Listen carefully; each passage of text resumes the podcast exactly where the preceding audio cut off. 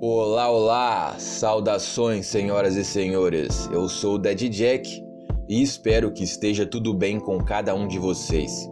No vídeo de hoje, iremos falar sobre um pintor que teve uma vida curta, porém uma longa biografia. Morreu muito cedo, mas esses poucos anos de vida foram cheios de reviravoltas, decepções, tristezas e infortúnios. A verdade é que Van Gogh, enquanto vivo, fracassou em tudo o que tentou fazer.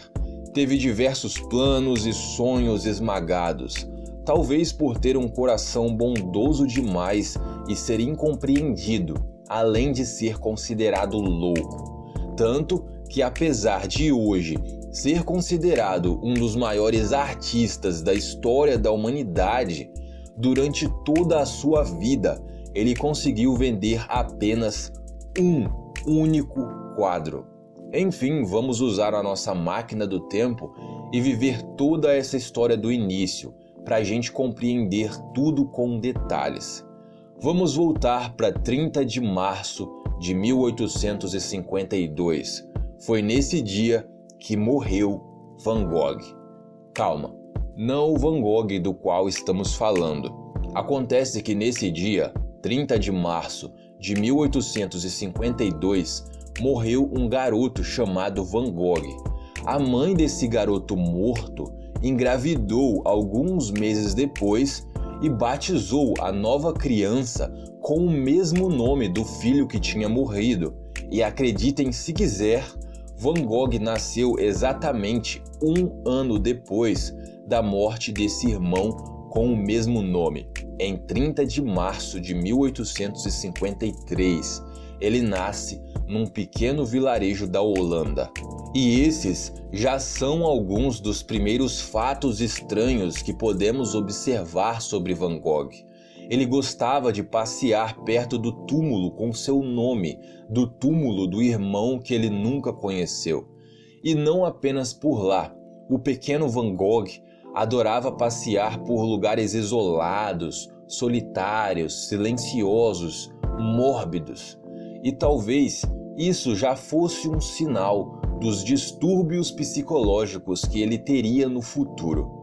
Durante toda sua vida, ele foi muito solitário. Van Gogh teve apenas um único e verdadeiro amigo que nunca o abandonou por nada e sempre o apoiou o próprio irmão quatro anos mais novo, chamado Theo.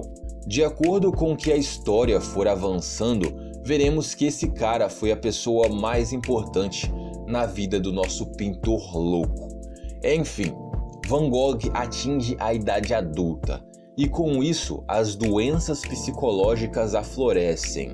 É difícil dizer com certeza, devido à época, do que exatamente ele sofria, mas com certeza ele tinha um cérebro bagunçado, transtorno bipolar, depressão profunda e esquizofrenia são algumas das suspeitas. Além disso, Van Gogh também tinha surtos de raiva, epilepsia e ansiedade, sendo que tudo isso, ainda por cima, era agravado pelo vício dele em absinto, uma bebida alcoólica tóxica bastante popular entre os artistas daquela época.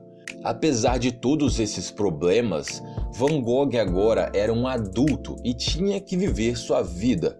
Trabalhou parte de sua adolescência e o início de sua vida adulta como vendedor numa galeria de arte, mas percebeu que aquilo não o deixava feliz.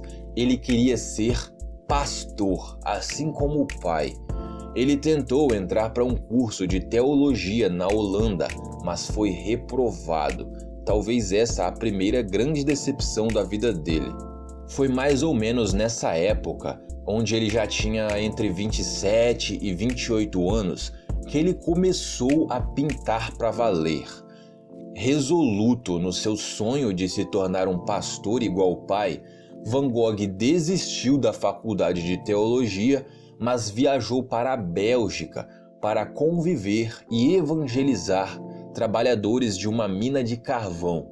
Foi nessa época que Van Gogh conheceu a extrema miséria e foi revelada uma peculiaridade muito importante sobre ele. Ele tinha um enorme afeto, preocupação e atenção pelas pessoas pobres e miseráveis. Van Gogh trabalhava no mesmo lugar que aquelas pessoas, mas dava o próprio dinheiro, a própria comida e até mesmo as próprias roupas para aquelas pessoas, além de ler a Bíblia para elas, visitar os doentes e coisas desse tipo.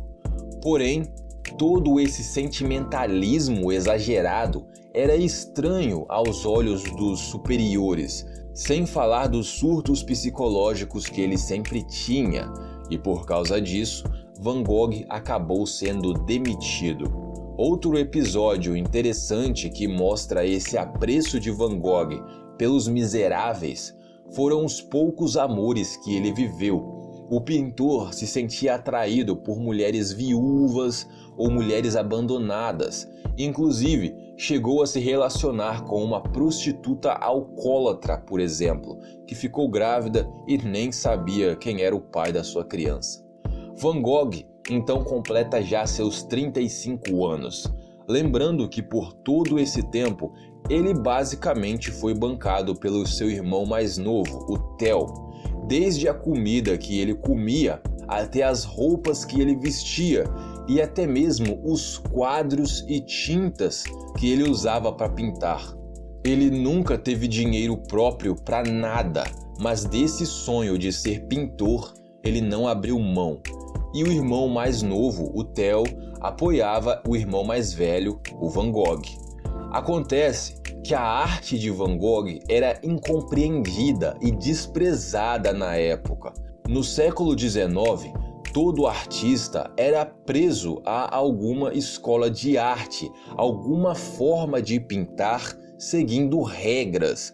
Os métodos mais populares na época eram o impressionismo e o expressionismo. Mas Van Gogh, apesar de aprender algumas coisas desses dois métodos, nunca quis se entregar totalmente a eles. Ele tinha seu próprio método de pintar e por mais que fosse considerado louco, um péssimo artista e fosse desprezado, ele nunca abandonou sua maneira de fazer arte. E vocês podem perceber que ele sempre representou coisas simples em seus quadros, a sua maneira de ver o mundo, o cotidiano das pessoas, as ruas, as coisas simples da vida. É importante dizer também que Van Gogh nunca pintava seus quadros quando estava surtado. Ele trabalhava apenas quando sua mente estava sã e ele estava calmo. Enfim, com 35 anos e morando agora na França, vem à tona um episódio muito triste e bem nebuloso na vida do artista, o dia em que ele perdeu uma orelha. Ninguém pode afirmar com certeza como isso aconteceu, mas é certo que foi depois de uma briga com outro amigo que também era artista. Ninguém sabe se foi esse amigo que cortou a orelha de Van Gogh durante a briga, ninguém sabe se Van Gogh surtou depois da briga e acabou se mutilando, ou seja lá o que for. Mas é certo, ele perdeu uma orelha e depois dessa briga, os dois nunca mais se viram. Aos 36 anos de idade, e provavelmente já cansado dessa vida de fracassos, decepções e sendo traído pela própria mente e apunhalado pelo vício, Van Gogh pede para o próprio irmão para ser internado num hospício, num asilo. E foi olhando pela janela desse hospício que Van Gogh pintou uma de suas obras-primas, talvez seu quadro mais conhecido e o meu preferido dele. O nome do quadro é Noite Estrelada. Conhecendo toda essa história melancólica do artista e sabendo onde ele estava e por onde ele estava olhando quando pintou esse quadro, é quase como se pudéssemos sentir o que ele estava sentindo nessa noite estrelada. O quadro ainda mostra um céu turbulento, escuro, bagunçado, mas ainda assim iluminado, feito a própria mente e a própria vida de Van Gogh. Enfim, alguns meses depois, ele pede para o irmão para ser retirado do hospício. Descobre que o irmão estava com uma vida financeira muito difícil, mas nunca parou de ajudar em suas pinturas. E descobre também que seus problemas mentais não tinham cura. Aos 37 anos de idade, Van Gogh morre após ser atingido por um tiro na barriga. Algumas pessoas acreditam que foi assassinato, outras acreditam em suicídio.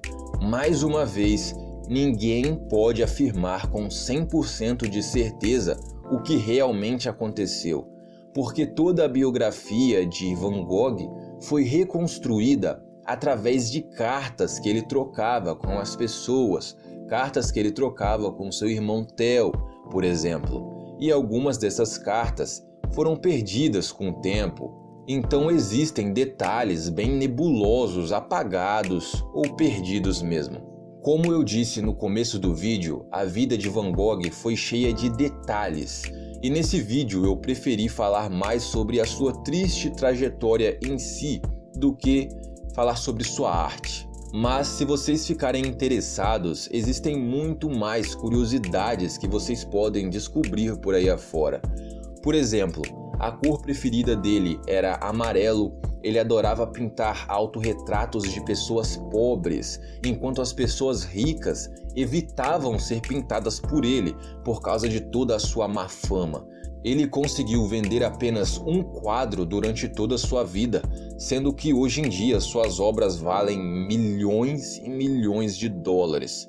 O seu irmão Theo morreu alguns meses logo depois dele e foi enterrado ao seu lado, onde estão juntos até hoje. Enfim, fica aqui essa minha singela homenagem a Vincent Willem van Gogh.